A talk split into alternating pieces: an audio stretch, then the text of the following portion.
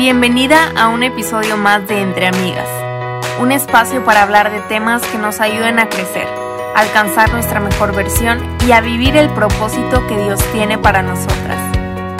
Yo soy Dania Sabrina y juntas vamos creciendo y aprendiendo.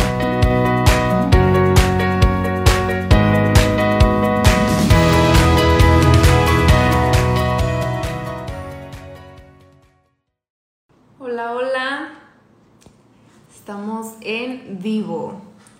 Oigan, qué padre que se están conectando, que se dieron el tiempo de estar en este live, porque siento que va a estar eh, muy bueno. Yo sé que casi siempre digo esto, que va a estar muy bueno, pero realmente creo que es un live muy necesario, eh, porque nos va a ayudar bastante eh, como aprender a saber qué debemos de tomar, qué debemos rechazar, a tener mucho discernimiento, mucho cuidado con lo que vemos, lo que escuchamos. Entonces, eh, va a estar muy padre. Creo que ya lo hice, ¿no? Sí. Hola. Hola, Clara. ¿Cómo estás, Dania? Muy bien, ¿y tú? Muy bien. Muy, ya, muy me, bien. ya me voy a acostumbrar a decirte Clary. Ah, no, está bien, está bien. Para ser honesta, a mí me gusta como Clara Clary. A mí lo que no me gusta, pero muchísima gente me lo dice y no me lo toma mal, solo que objetivamente no me gusta, es Clarita, que es lo que dice el 80% de la gente cuando me conoce. Ay, Pero no por nada malo, o sea, no me importa que sea como el diminutivo ni nada, sino como que nunca me ha gustado cómo suena, pero, o sea, es una tontería, realmente no. sí. No, sí te entiendo. En mi, en mi nombre no hay diminutivo, o sea, me dicen Danita, pero Danita es más como de Dana que Dani. Sí, sí, Entonces es Daniaita. Daniela, sí. Sí, no, es- está muy raro, por eso. Pero mucha gente me dice Dani, entonces me, Sí, hace- está padre. Sí. Sí. Oye, pues te platico que, que estoy, estoy bien contenta por empezar que estés aquí, pero también he estado escuchando mucho, bueno, te platiqué la vez pasada, estaba escuchando el podcast, la otra vez me empecé a entrar al estudio de, de Judas que tienes en YouTube. Eh, Y dije, wow, porque es justo lo que vamos a platicar. Y no sabía que era referente a eso, entonces como que me emociona mucho porque creo que es un tema que Dios te ha hablado a ti en lo personal. Entonces, qué padre que, que lo vamos a platicar aquí- porque sé que mucha gente también te invita a hablar de la soltería y que Dios te ha dado muchísima gracia con ese tema, pero estoy segura que este tema, híjole, también es algo muy necesario de hablar. Entonces, pues gracias por aceptar la invitación. No, gracias a ti, porque honestamente, o sea, y, y a mí me emociona cuando gente como que simplemente me dice, ay, ¿qué piensas de esto? O mira, ¿conoces algún recurso? Porque eso quiere decir que Dios nos está inquietando a muchos y a muchas mujeres particularmente a, a, a- cuestionar un poco de las cosas que vemos, ¿no? Y, y a mí eso me parece bien importante y es como, yo a veces en algunos momentos de mi vida me sentía sola, no porque creyera que era la más espiritual ni nada, sino como que había cosas que yo veía que eran muy populares, pero decía, Dios, pero yo no veo esto en la Biblia, o sea, ¿cómo justificamos esto? Y en momentos me sentí un poquito sola, pero no, luego como que me he seguido encontrando con personas que Mm. también se lo cuestionan, ¿no? Y, es, y es un crecimiento con Dios constante, o sea, no es como, ah, ya yo entiendo esto y lo voy a entender todo, no, no, o sea, tenemos, la Biblia nos exhorta constantemente a examinarlo todo y retener lo bueno, y es un examen constante de todo lo que llega a Sí. nosotros. Entonces es, es un proceso que, que va Sí. haciendo el Señor con nosotros, ¿no? Sí, sí, como que no, no, no llegamos al punto en donde, ah, bueno, este tema ya lo, lo doy por hecho, ya el que sigue, sino No. como es, es seguir examinando. Y, y bueno, a los que están aquí les platico rápidamente que, que esta idea surgió de que un día yo le hablé a, a Clary y yo, oye, ¿qué piensas de esta página? Y era una página que supuestamente hace teología, ¿no? Y era una teología como muy rara, con ideas, pues mira, no, no voy a dar muchos detalles, pero eran ideas muy raras.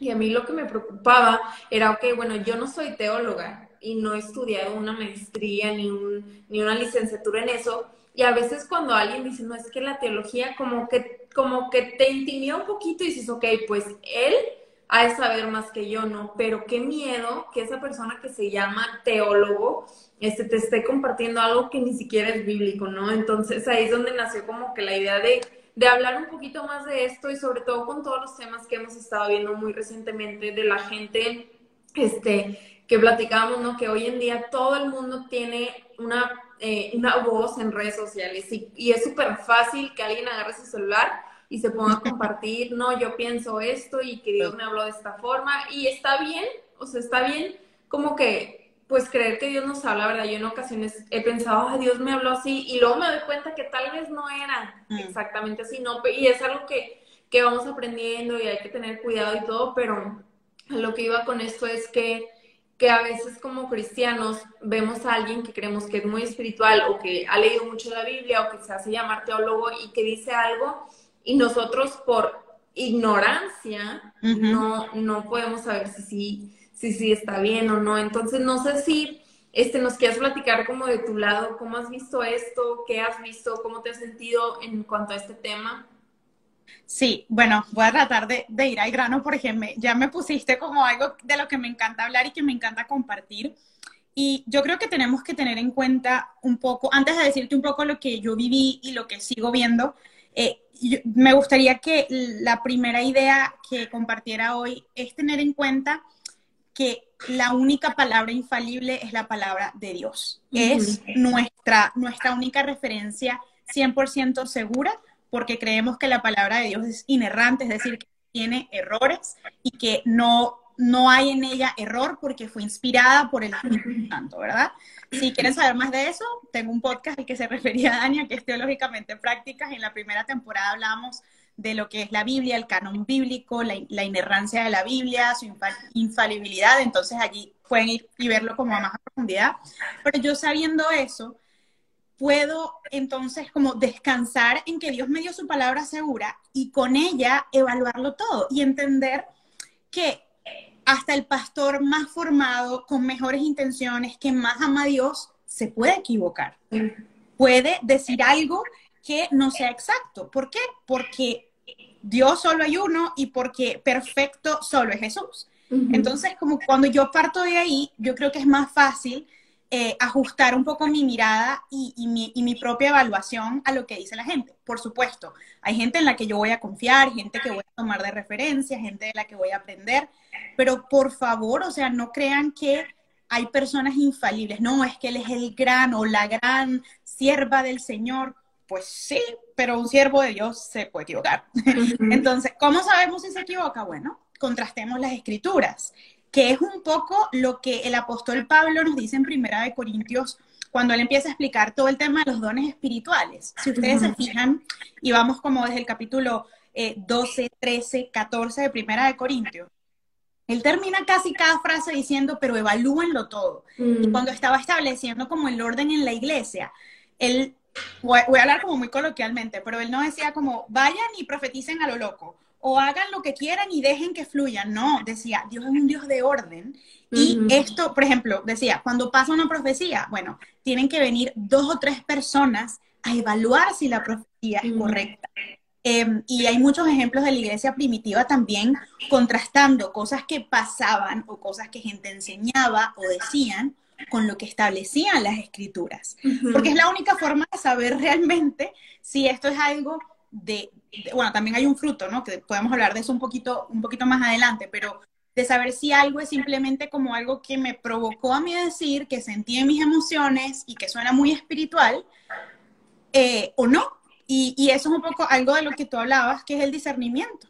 Y eso es algo que em, Dios nos da. La Biblia dice que el discernimiento es un don es un regalo que Dios nos da para nosotros ser capaces de distinguir, el discernimiento es eso, ¿no? O sea, distinguir entre lo bueno y lo malo.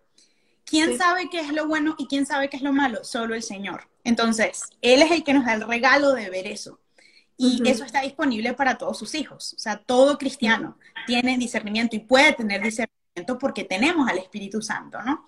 Entonces, fue como una, una, introducción ahí un poquito teológica, pero eh, yo creo que entendiendo eso va a ser más fácil que podamos como sentarnos y decir, bueno, admiro muchísimo, y a mí me pasa, hay muchos pastores, hay muchos maestros y maestras de la Biblia que yo admiro un montón, que sacan un libro y me lo quiero comer, y eso está bien, pero yo misma tengo que evaluarlo todo porque ese es el principal llamado que me hace Dios. Em, y yo me acuerdo, o sea, yo crecí en una iglesia muy linda con un pastor que, que amé mucho, él ya está en el cielo. Em, y yo me acuerdo que como que todo lo que él enseñaba para mí era amén, ¿no? Y era, era una persona que era teólogo, que era muy buen pastor, o sea, un corazón de pastor. Y, y, siempre, o sea, era mi segundo papá, o sea, siempre lo tengo como en la mejor de las referencias, pero hoy en día veo ciertas cosas que aprendí creciendo que digo, mm, esto no era tan exacto, esto no era así. Y Dios ha tenido que corregir mi teología y mi forma de vivir mi vida cristiana de cosas que no estaban bien. Y está bien porque él era un hombre falible. Entonces, yo creo que partir de eso, o sea, a partir de que todo el mundo que tú escuchas puedes aprender, pero siempre contrastando con la Biblia. Ese es como el principio número uno, creo yo.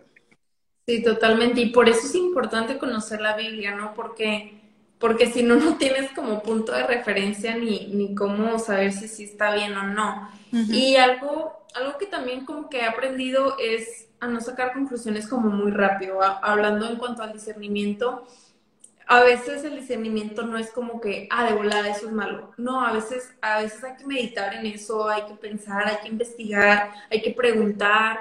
Este no es algo que, que, se da como en todas las ocasiones muy rápido, ¿verdad? Este, y no sé si nos quieras platicar un poquito más como de los peligros que esto puede traer. O sea, si una persona eh, no tiene sus referencias bien establecidas en la Biblia, ¿Cómo se va a afectar nuestra fe de esa forma? Mm, bueno, realmente yo creo que es, puede afectarse de maneras infinitas, porque ese es el tema. Yo pienso en, la cristiana que yo era hace unos años, ¿no? Eh, alguien que intentaba amar a Dios, pero que, bueno, no siempre tenía tiempo para leer la Biblia, había cosas que me parecían muy complicadas, entonces como que sí me interesaba, pero no tanto. Em, entonces, por ejemplo, yo era como, no, bueno, leamos los salmos o la historia de, de, Moisés, ¿no? Pero era como, no había en mí ninguna disciplina de estudiar sistemáticamente la palabra, y eso es importante, y ahorita les voy a decir por qué. Eh, sino como que, o, en las prédicas, ¿no? Del domingo, como que, ah, me queda una historia, Dios me habló, Dios me animó para mi propósito, para llegar a mis sueños, que eso no está mal y eso tiene un lugar en nuestra fe. Pero lo que pasaba entonces era que yo tenía como conceptos aislados bíblicos que no se entrelazaban entre sí, que no me permitían ver como la historia completa de redención, porque no conectaba nada, porque eran simplemente historias aisladas. Y mientras tanto, tengo un mundo afuera que tiene un montón de corrientes que suenan muy buenas, que suenan muy agradables, que suenan muy positivas, que de hecho suenan hasta compatibles con el Evangelio. Entonces, eh, está todo el tema de la ley de la atracción, que esto todo es nueva era, es realmente una influencia de nueva era, ¿no? Está, creo que estabas hablando tú de eso, el tema del zodíaco, está también, em, no, no, no, quiero decir que esta profesión es todo así y espero que me puedas explicar bien, pero hay algunos temas de coaching motivacional que se van un poco a, tratar de suplir un poco lo que sería la fe en nuestra vida y yo creo que hay que tener cuidado, ¿no? Hay que ser cuidadosos con eso, no que el coaching sea malo. Em, entonces yo me acuerdo que me encontraba como alrededor de todas estas corrientes más de las influencias de mi propia vida, ¿no? De mi carrera, de mi trabajo, que tenían otras corrientes. En mi caso era eh, un tema súper peligroso, que es todo el tema de del, eh, los derechos humanos y las, y las, ideologías de género, etcétera. Entonces, todo eso estaba en mi mente y yo pasaba más tiempo expuesta a eso que a la Biblia. Entonces, lo que termina pasando es que tú te creas un evangelio personal, que no es el evangelio, es Dios es bueno, Dios me ama, eh, él sí, él, sacó al pueblo de Israel, a los judíos de Egipto, em, Jesús murió en la cruz, o sea, como que todo súper aislado. Y, y, y, esa es mi teología. Más, si yo pido algo Em, Dios me lo va a dar, pero eso es un versículo citado a medias y mal interpretado. Yo puedo atraer lo que quiero, el universo conspira a mi favor. Bueno, sí, el universo también es Dios. Entonces, eso es lo que uno termina eh, formándose de, o sea, ese es realmente tu evangelio. Cuando tú te, te, te impregnas mucho más de diferentes corrientes y metes un poquito a Dios, Mm. Em, y ya, ese es tu evangelio. Y eso es lo que yo veo que está pasando. Yo diría que es el mayor peligro. Pueden pasar cosas más graves, pero yo creo que es el mayor peligro, porque yo creo que es lo que le está pasando a la mayor parte de las personas. Mm. Es como son cristianas, van a la iglesia, pero le dan cabida a muchas corrientes que suenan lindas, que suenan populares, que no suenan pecaminosas, aunque sí lo son, y lo son porque no son cristocéntricas, no son antropocéntricas, es decir, el hombre es el centro de esto, o sea, tú eres el centro, y, y, ya, y, y, entonces ahí viven en un error y realmente, en el mejor de los casos, terminas viviendo un cristianismo súper tibio, donde realmente no tienes acceso a los tesoros que Dios tiene para ti en, en tu fe, ¿no? Wow, mencionaste varias cosas que me llamaron mucho la atención.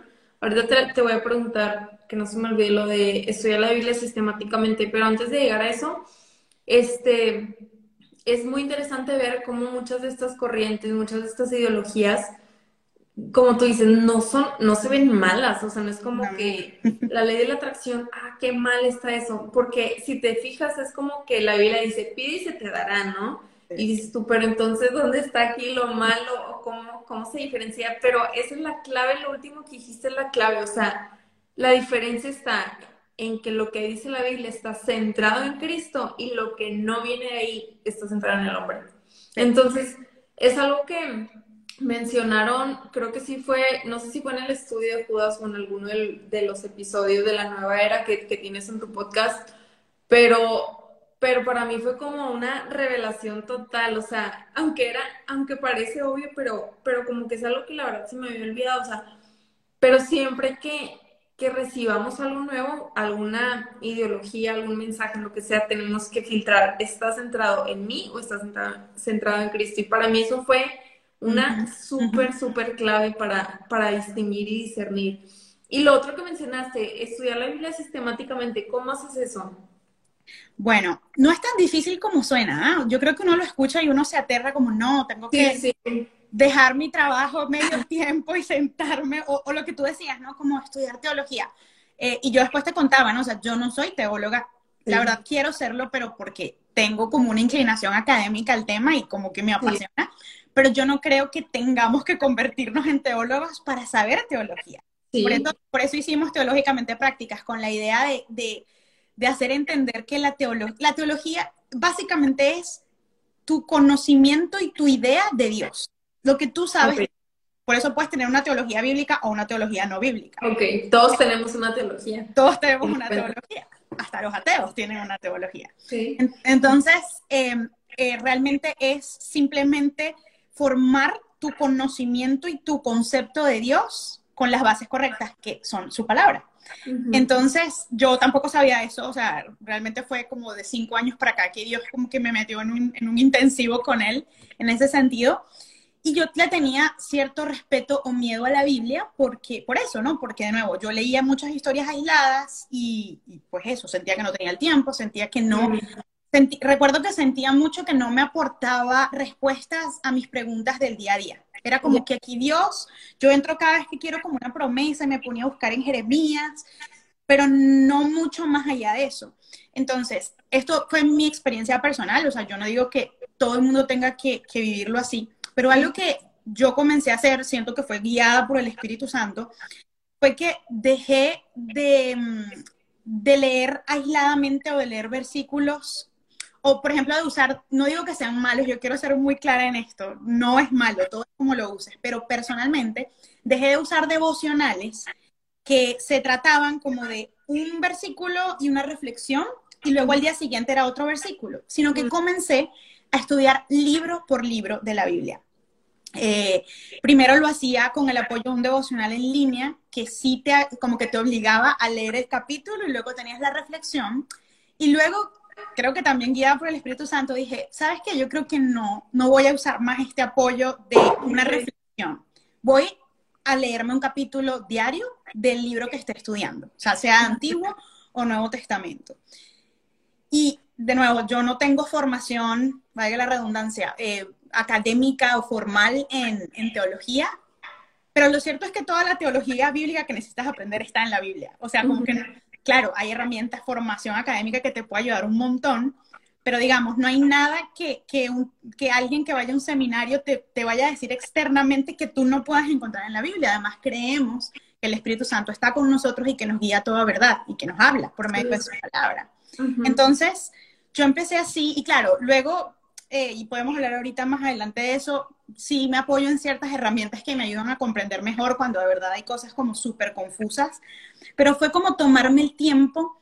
Creo que algo muy clave para, para estudiar todo de manera mucho más sistemática es no pretender encontrar respuestas mágicas e inmediatas cada vez que te sientas a leer la Biblia. Eh, un no sé, el capítulo 3 de Nehemías no está allí para hablar a tu vida y que ese día salgas cambiado. De repente no, pero tu fidelidad al estudiar las escrituras sí va a producir un fruto. A veces va a ser más rápido, a veces va a ser más lento, pero es el fruto de la palabra de Dios en ti. Y luego lo que pasa es que el Espíritu Santo te permite tener estas conexiones entre toda la historia redentora de la palabra. Entonces ya yo empezaba como que me sorprendía porque empezaba a conectar yo, ah, pero es que, mira, estábamos leyendo Marcos, pero me acuerdo que cuando estudié Génesis, se hablaba de esta misma figura que está apareciendo en Marcos, qué loco, y lo anotaba, ¿no? Entonces son cosas que, que, que pues puede pasar por ti mismo con, Dios, con el Espíritu Santo. También hay herramientas que te ayudan a ver eso, pero algo que para mí fue un antes y un después fue crear esa disciplina de estudiar un libro o una carta completa de la Biblia en orden y em, empezarla y terminarla. Sí. Y eso me, me, cambió, me cambió mi vida con el Señor, de verdad. Sí, la verdad es que tenemos que ver la Biblia como un libro completo. Y creo que ese es el problema de muchos, ¿no? Como tú dices, a veces pues te agarras como de, o sea, empiezas leyendo como con, un apoyo así de los devocionales chiquitos, porque igual y no sabes bien cómo hacerlo, pero es como cuando lees una, novela de cualquier tipo, ¿no? Que no te puedes ir a agarrar una página y abrir un capítulo y no saber ni de qué se trata, ¿no? Y algo que a mí me pasó hablando en cuanto a la lectura de la Biblia es que, que había cosas que como que yo no entendía muy bien, pero yo seguía leyendo, leyendo y de pronto todo se iba conectando y todo iba haciendo más sentido, pero no fue hasta, hasta que la leí toda y que ya conecté, como tú dices, y vas conectando todo, entonces ya lo ves como un todo, ¿verdad? Entonces es mucho más sencillo irle entendiendo de esa forma. Y ahorita vi una pregunta de alguien que decía, oye, ¿cómo empiezo a leer la Biblia? Yo, como, como tú dices, no, o sea, agárrate un libro y de ahí, o sea, a mí me gusta, me gusta tener como planes de lectura porque, porque así como que te vas en, en, un orden, ¿no?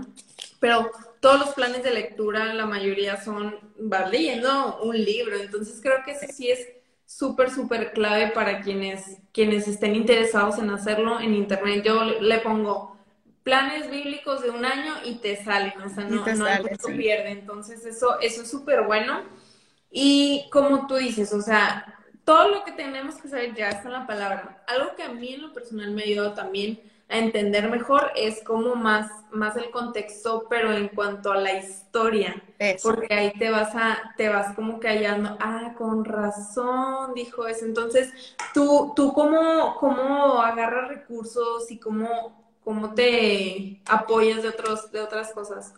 Eso que tú dices es muy clave, muy clave porque podemos leer algo y entenderlo literalmente, o sea, entender lo que las palabras están diciendo e inclusive ir a la etimología, ir al, hebreo antiguo o al griego antiguo, dependiendo de cómo haya sido escrito y captar el significado de las palabras, pero lo que significaba esa palabra en el contexto social, religioso, hasta jurídico, de, de donde estés leyendo en la Biblia, puede cambiar radicalmente. ¿No? Entonces, em, yo, bueno, esto quizás es un ejemplo muy largo, voy a, voy a hacerlo, voy a tratar de explicarlo como por encima, pero yo estaba haciendo una investigación acerca del tema del aborto porque me topé con un movimiento cristiano, supuestamente cristiano, que era pro aborto y una de las em, de los argumentos principales era un par de pasajes bíblicos que estaban en números. Y yo dije, ya vamos a ver esto, ¿no? Entonces como que me senté a verlo y realmente cuando lo lees, sí pudiese llegar a interpretarse como lo estaban eh, aduciendo estas personas. Pero yo dije, no, o sea, aquí tiene que haber algo más. Entonces eh, me lancé como a eso, a una investigación un poquito histórica, a entender cuál era el contexto de las leyes de Moisés, de las leyes que se estaban aplicando en ese momento, de cómo se entendía.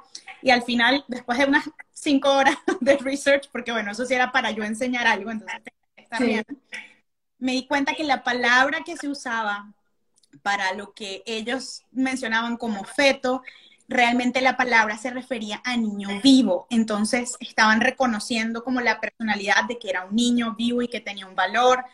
Y bueno, como una serie de, consecuencias, si quieren saber, vayan a ver mis videos del aborto, y ahí se los explico bien. ¿En? En mi canal de YouTube, en La Vida Clara, ahí los encuentran. es una serie de tres videos. Pero todo lo que quiero decir es que, y no, ojo, no tiene que ser así, o sea, no es que cada cosa se les va a tomar cinco horas investigarla, pero es importante hacer ese proceso de cuando no entiendan algo, sobre todo en estos pasajes difíciles que no entendemos de hay cosas que obviamente puede que nos causen conflicto y que se quede así por un tiempo y luego Dios pues lo aclare en nuestro corazón o no. Pero en general hay, hay, cosas difíciles que a veces nos decimos, bueno, pero ¿por qué Dios permitió esto tan fuerte? ¿Por qué Dios, pero por qué esta, este ataque, esta violencia? pero honestamente hay muchas cosas que se entienden a la luz de, de la historia y del contexto. Eh, yo, un recurso muy bueno es el, creo que se llama así en español, el proyecto Biblia, The Bible Project. Ellos tienen videos en inglés y en español súper buenos, creo que además usan eh, pues un material audiovisual súper bueno, súper agradable.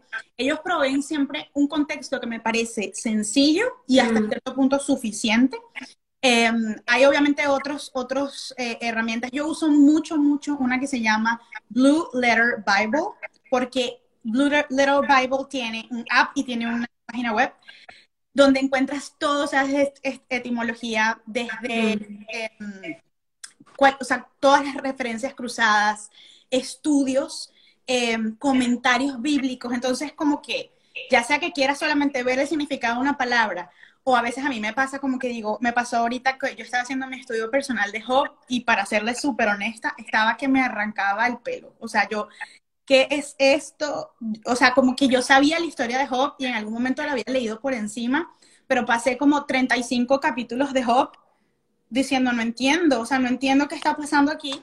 Y nada, me, me metí a ver el comentario bíblico de, creo que era él sobre esto, porque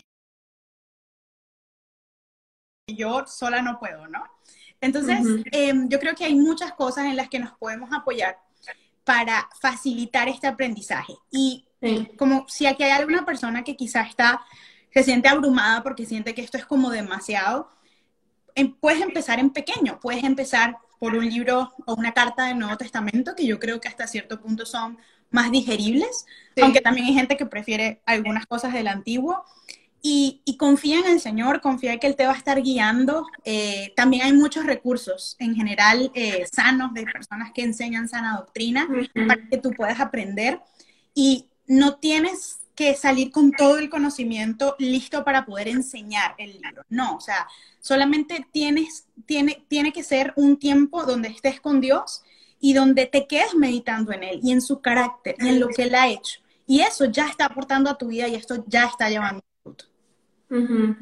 Sí, me encanta, me encanta eso. Para los que estén preguntando, igual y al ratito, Clary, me pasas los, los nombres y los voy a poner en los comentarios para que los que estén interesados en, ir a esos recursos que sí son muy buenos. Yo ya había escuchado de, del segundo, el de Blue, Blue Letter. No, la verdad no lo he escuchado, pero, pero sí he escuchado y se me hace muy bueno eso.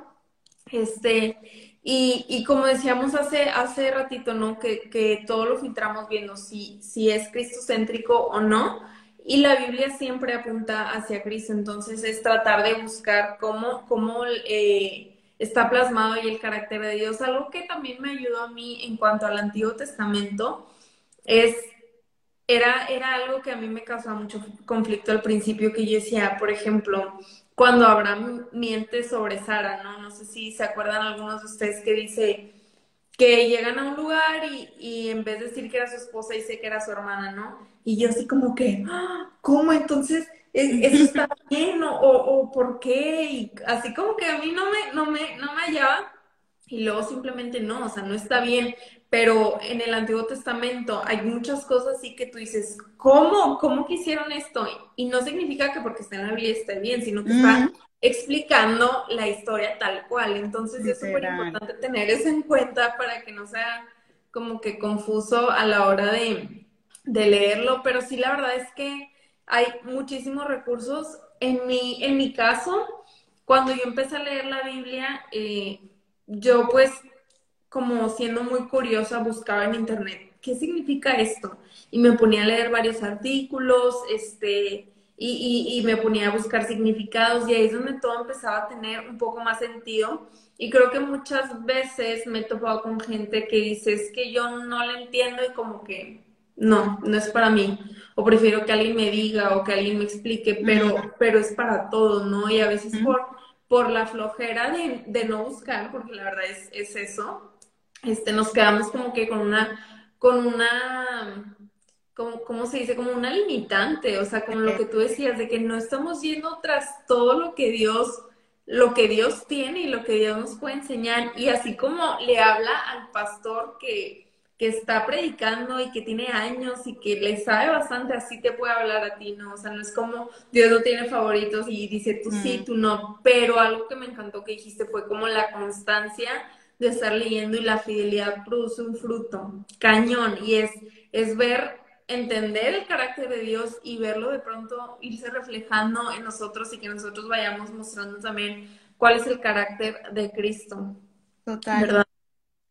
No, es eso, es eso. Yo creo que yo por muchísimos años fui una cristiana tibia, bueno, por mi propia responsabilidad y, y pues por mi falta como de, de voluntad de decir, Señor, de verdad te doy toda mi vida, pero mucho porque me conformaba con mm. la enseñanza masticada de alguien más, que está muy mm. bien, la enseñanza puede ser perfecta, pero recordemos que esa persona, entonces, un pastor o un maestro, nos está enseñando algo que Dios le, mostró y le enseñó y, y, le dijo de una manera específica para, sí, para edificarnos. Pero tú te puedes estar perdiendo de muchísimas cosas personales que Dios te puede revelar en la lectura de la Biblia, que obviamente la Biblia es una misma, ¿no? Pero yo sí he visto cómo hay cosas que me hacen clic y eso no soy yo, o sea, no es mi inteligencia, no es mi sabiduría, es Dios en mí, es el Espíritu Santo en mí, como, wow, ¿y, por qué no? Así me pasó mucho con la soltería. Era como, pero ¿por qué no estamos hablando de esto si la Biblia está diciendo todo esto acerca de la soltería? Y, eso se convirtió en un ministerio para mí. Entonces, eh, me hubiera perdido yo del, privilegio de, de, servirle al Señor así y de hablarle a muchas personas que lo necesitaban si yo hubiese dejado mi aprendizaje en manos de otros. Y algo, tú hace ratico me preguntabas sobre los peligros. Yo creo que todo se conecta tanto porque algo bien peligroso que pasa cuando yo me, mi formación y mi concepto y mi teología está, todo, la fuente es la enseñanza de alguien más por medio de una prédica y no mi encuentro personal con la palabra. Pueden ser las dos cosas, pero necesito mi estudio personal de la palabra. Es que eso me pasa mucho con la gente que me pelea cosas por, por los mensajes o por YouTube, como esto no es así porque mi pastor dice que ta, ta, ta. Y yo invito a la persona, yo sí, está bien, pero has leído tal versículo y has visto el contexto de tal carta y has visto lo que decía el apóstol Pablo o lo que, o lo que decía Jesús en los evangelios. Em, porque eso nos impide pensar por nosotros mismos. Dios quiere que pensemos por nosotros mismos porque nos dio un cerebro y nos dio una capacidad de tener un pensamiento crítico, que es algo bien importante para crecer en nuestra fe. Entonces, todo está conectado, porque cuando yo simplemente mis verdades son las que aprendo los domingos y, nada más, yo no leo, yo no estudio, soy primero presa de tener una sola visión de las cosas, ¿no? Y también soy vulnerable a ser fácilmente engañada, porque entonces cuando viene alguien y me dice algo que de repente se parece, es más, hay un pastor invitado en la iglesia que no está muy bien en su teología y dice algo terrible, y pero como está allí, está en un púlpito, o me leí un libro. O sea, algo que me dijo a mí un profesor de derecho que yo nunca olvidé, era, parece algo muy tonto, pero piensa en lo que no siempre lo aplicamos. Es como, no toda palabra escrita en un libro es verdadera. O sea, duden de todo, él nos decía. Y es cierto, o sea, no porque un libro esté impreso y tenga un, incluso una carátula cristiana, es un libro bueno y es un libro bíblico. Eh, tenemos de nuevo que examinarlo todo y retenerlo bueno. Entonces, para mí todo está conectado, porque mientras más fuerte estoy yo en, en, mi estudio de la Biblia, primero hay algo personal de mi relación con Dios que se fortalece, pero también estoy protegiéndome a mí y a las personas a mi alrededor inclusive de ser engañados y de ser, y de ser seducidos por, yo creo que todas estas corrientes posmodernas que hay en este mundo ahorita, que lo que decías, no todo se ve pecaminoso, o sea, muchas veces el pecado no se, no se nota que es pecado, ¿no? Eh, no se nota que es algo peligroso para nuestra fe. Entonces, pero solamente estudiando la palabra y, y, orando, por supuesto. Esto tiene que ir de la mano con una vida de oración. Solamente así, de, de otra no creo que no creo que nos salvemos como de todos estos engaños. Oye, justo, justo leí un versículo hace unos días, la verdad, no me acuerdo bien en dónde estaba, pero decía que, ajá, de hecho lo compartí en mis redes, pero bueno, el punto era como, como que a veces agarramos tantas ideas y, y estamos como que tan, tan acostumbrados a recibirlo todo, que en vez de hacernos como más sabios, como algunos creen, te llenas de confusión. Mm. Y de hecho, de hecho la Biblia lo dice, o sea, entre más más ideas, ideologías estés adoptando, tu mente se va a confundir, ¿no? Entonces, por eso es súper importante mantenernos, mantenernos como que con el filtro de la palabra y otra cosa también es como mantenernos en humildad, porque, porque es verdad que a veces nos vamos a equivocar, o sea, es verdad que a veces podemos estar bien seguros de una cosa y no, es que sí, que sí, que sí, y luego al ratito, ay, no, siempre no, siempre no era así, y entendí, o Dios me habló de esta forma. Entonces creo que siempre mantenernos como en esa humildad de uno puede estar mal, o sea, digo, obviamente no en todo, ¿verdad? Hay, cosas que se vuelven convicciones, pero, pero sí hay cosas que, que son como muy discutibles, ¿no? Por eso también hay, hay distintas como cristianos, ¿no? En cuanto a sus temas y doctrinas y todo. Entonces, como que tratar de respetar mucho eso y, y, también entender que la otra persona se puede equivocar y también darle gracia a la otra persona, no porque, ay, ya se equivocó, ya qué mal y todo, pero sí, sí es importante como que tener esa actitud de humildad. Y ahorita vi que alguien preguntaba sobre alguna, alguna versión de la Biblia que sea como más eh, ajustada a la, pues a una versión confiable, pues. Ya, mira, de lo que yo sé, realmente, aunque no lo crean, en español todas las versiones son confiables. O sea, no, no hay una versión, a veces hay mucho, como mucho celo de la gente un poquito mayor, como no, tiene que ser la Reina Valera porque la Reina Valera es la bíblica, no. De hecho, en general, todas las traducciones bíblicas contemporáneas, las que, por ejemplo, si tú abres tu aplicación de la Biblia y ves como en español Latinoamérica, las que te salen allí, eh, no voy a decir que todas porque pudiera equivocarme, pero en la inmensa mayoría, las más populares que usamos los cristianos protestantes, son, son eh, traducciones fidedignas. Las diferencias, bueno, yo no soy experta en esto, ¿no? Pero las diferencias tienen que ver, bueno, sí, con, con no solo con el uso del lenguaje, sino que hay unas que, se me olvidó eso, ese nombre, pero hay unas como que se inclinan más hacia la simple traducción literal y otras que toman un poco más en cuenta el contexto. Eh, hay unas que lo adaptan a un lenguaje más juvenil, pero en general todas son confiables. No es el mismo caso, no voy a hablar de eso, pero en inglés en este momento no es ese el caso. Hay una traducción que es The Passion Translation, que es una abominación. Eh, o sea, si alguien habla inglés y la consulta, le, o sea, escríbame y yo, le, yo les mando información sobre esa traducción porque es terrible. Em, y ni, siquiera una traducción. Pero en fin, yo siempre me voy como por las ramas en estos temas, pero no. Miren, eh, lean tranquilo su Biblia, lo importante es que la lean en un lenguaje en el que se sientan que entienden. O sea, si para ustedes la Reina Valera es compleja porque es un lenguaje que de verdad ya no usamos, pueden usar perfectamente la eh, eh, traducción en lenguaje actual o nueva traducción viviente. Hay mucha gente que pelea la NBI, pero la NBI a mí me parece muy buena porque eh, es una de las traducciones más literales en un lenguaje contemporáneo que, veo y a mí me gusta. Yo uso mucho la NBLA, primero porque ellos tuvieron la amabilidad de mandarme varias de sus Biblias, pero me gusta, me gusta porque veo un balance bien, bien interesante entre el contexto y lo literal. Pero no, confíen en las Biblias que tengan en su casa, de verdad. O sea, eh, sí, no, no se preocupen por eso. Eh, de hecho, Lucas Leis tiene un buen video explicando esto de las traducciones búsquenlo y él sabe más que yo de eso, entonces se los va a aclarar. Pero no tengan miedo, o sea, lean su Biblia. Oye, sí, es que está, todos así que no, ya no. yo, yo tengo una, eh, una Reina Valera que recién me la regalaron Y ya, ay, nunca he tenido una Reina Valera y la verdad es que estoy batallando mucho para leer esa versión porque ya estoy acostumbrada mucho a la NTV.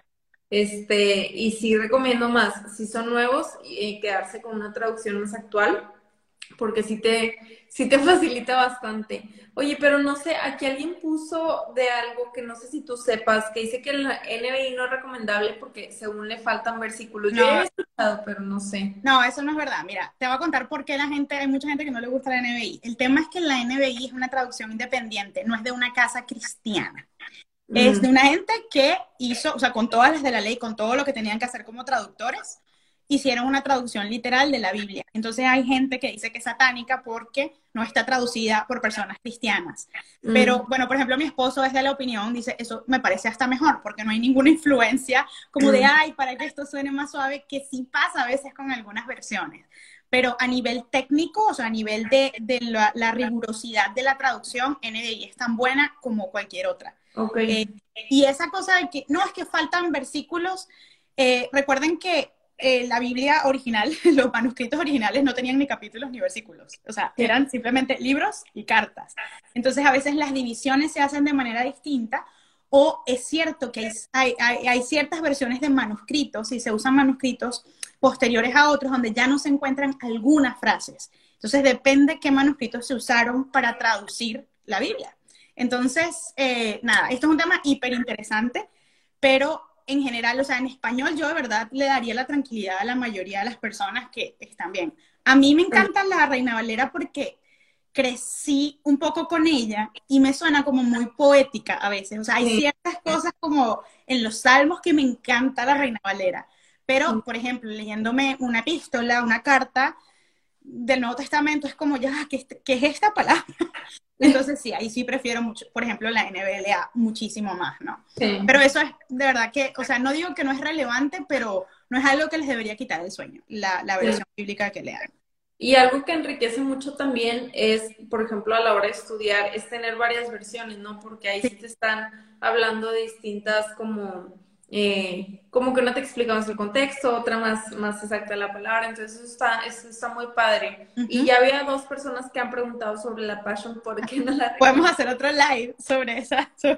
No, rapidito, el problema de eso es que la persona que lo tradujo no tiene la acreditación de traductor y mintió acerca de, su, de su acreditación. Segundo, no es una traducción, es una especie de paráfrasis que inventa y añade lenguaje de traducción que no es literal y teológicamente termina con unas conclusiones, o sea, cuando tú lees un versículo y lo comparas como, por ejemplo, con la King James, que es como la Reina Valera en inglés, mm, o sea, son cosas total y completamente diferentes. Es más, con el la traducción no viene además de manuscritos originales, para empezar. Eh, y nada, o sea, de, nuevo, de verdad les puedo compartir info sobre esto, gente que se ha dedicado como a a explicar por qué esto no es una traducción, no es ni siquiera una traducción, pero no es una versión en la que se puede confiar. Este, se los puedo mandar, mucho interés. Súper. Este, a ver, déjame ver si hay alguna otra pregunta aquí. Eh, he escuchado los evangelios apócrifos. ¿Existe alguna Biblia que los contenga? Sí. Eh, varias Biblias católicas tienen, eh, varios libros apócrifos. Eh, a mí mucha gente me pregunta si los pueden leer. Mi recomendación es que sí, léanlos, entendiendo que no forman parte del canon bíblico que fue acordado por la iglesia que conocemos hoy como protestante. ¿ok? Em, incluso eso fue mucho, muchísimo antes de la reforma, muchísimo antes de que naciera el protestantismo, pero los libros apócrifos fueron libros muy contendidos, o sea, muy peleados de si se incluían en el canon o no, principalmente porque tenían incoherencias, o sea, como que todos los libros de la Biblia tenían coherencias entre sí y estos libros no eran coherentes, su origen se cuestionaba muchísimo. Entonces, hay varios libros apócrifos que dicen cosas que no serían coherentes con el Evangelio y hay otros que, que, que su problema quizá no es la incoherencia, pero es la incapacidad que hubo de verificar como, ah, eh, este, esto realmente viene de la fuente que dice que viene, ¿no? de algo, de un testigo, por ejemplo, que, que de verdad vio a Jesús, como por ejemplo, hay un Evangelio de Tomás, que es un libro apócrifo. Entonces, yo lo, yo, yo lo leo como a, como beneficio de inventario, como, ah, ok, es interesante como a nivel histórico, pero para mí como cristiana no forma parte de la autoridad de la palabra de Dios sobre mi vida. Eh, y eso yo creo que es como que bueno saber tratarlo de esa manera, ¿no? Sí, y creo que ese es el punto eh, de madurez al que deberíamos llegar, o sea, el poder, poder como que eh, leer las cosas y no, no tomarlas, este, o sea, no tener que rechazarlas desde un principio, pero tampoco tomarlas así como, como tu referencia. Y eso es lo que quería yo llegar con este, con este live. O sea, eh, que todos aquí podamos entender que Dios nos habla personalmente a través de su palabra y que debemos filtrar todo a través de ella con las, con las claves que ahorita, que ahorita mencionamos y animarlos a que puedan estudiar en sus casas, a que puedan continuar con, con la profundidad de la palabra que es tan enriquecedora de verdad. Eh, les debemos los, como todos los recursos y materiales, los voy a escribir en, el, en los comentarios porque si hay bastantes, pero de verdad que no se sientan intimidados si de pronto alguien, ah, que yo teólogo y está diciendo algo que no les, no les así hace mucho sentido, este, filtrenos siempre por la palabra y, y pídanle a Dios discernimiento en todo, en todo, en todo, en todo. Este, yo creo que ahorita, bueno, pues ya, ya con eso terminaríamos. Tampoco la idea es hacerlo tan largo, pero sí, ese era nuestro, nuestro deseo, que ustedes pudieran entender acerca de esto. Si, si quieren saber más, la verdad es que Clary está haciendo mucho contenido muy teólogo, muy padre. Entonces, si nos puedes decir tu canal de YouTube, tu podcast, todo para las personas que quieran ir a aprender un poquito más. Seguro. yo creo que la principal fuente de lo que yo hago en estos temas es el podcast que hago con mi amiga Ani, que se llama Teológicamente Prácticas. Lo encuentran en todas las plataformas donde ustedes escuchen podcast e inclusive en uno de mis canales de YouTube. Yo tengo dos canales de YouTube, La Vida Clara y La Biblia Clara. En La Biblia Clara hacemos estudios bíblicos. Ahorita acabamos de terminar el segundo de Corintios. Eh, y ahí también yo creo que ese canal es una buena fuente o sea, no por promocionarme, suena como raro, pero eh, pues yo confío en lo que Dios me ha permitido hacer, así que se lo recomiendo. Tenemos eh, tres estudios bíblicos que ustedes pueden seguir como capítulo por capítulo conmigo. Em, y en la vida clara se habla un poquito más de todo, de cosas prácticas, aunque también he hablado de temas teológicos. Y por mi cuenta de aquí en Instagram, eh, aunque normalmente me dedico a hablar de muchos temas, de soltería, etcétera, también estoy abordando algunos temas que, que son de interés porque todo esto me inquieta demasiado, me inquieta demasiado eh, que la iglesia no se convierta, no, se pierda, ¿no? O sea, y, no nos convirtamos como en borreguitos de las corrientes de este mundo, sino que permanezcamos firmes en la sana doctrina y en la Biblia y en lo que realmente Cristo nos enseñó, ¿no? Súper, me encanta, me encanta, de verdad les recomiendo mucho. y ahorita estoy viendo el de Judas, que habla acerca de esto, entonces este, se lo recomiendo bastante. Y obviamente que sigan también a Clary en sus redes para que estén ahí al pendiente. Pero Clary, mil gracias por estar. Les recuerdo a todos que se va a quedar guardado si se lo quieren mandar a alguien, si lo quieren volver a ver. Este, pero muchas gracias. No, gracias a ti. De verdad que me contenta tanto cuando, cuando alguien como que toma su espacio para hablar más de estos temas porque son hiper necesarios y le doy muchas gracias a Dios por la plataforma que te ha dado y, y, que, y que también tengas como la valentía y el interés de hablar de estos temas, porque yo creo que es más fácil hablar de otras cosas más ligeritas, pero no estamos llamados solamente a eso. Entonces, de verdad que estoy súper emocionada por eso. Ay, gracias. Te mando un abrazo allá. Igual. como quiera, estamos al pendiente. Seguro. Chao, gracias a todos.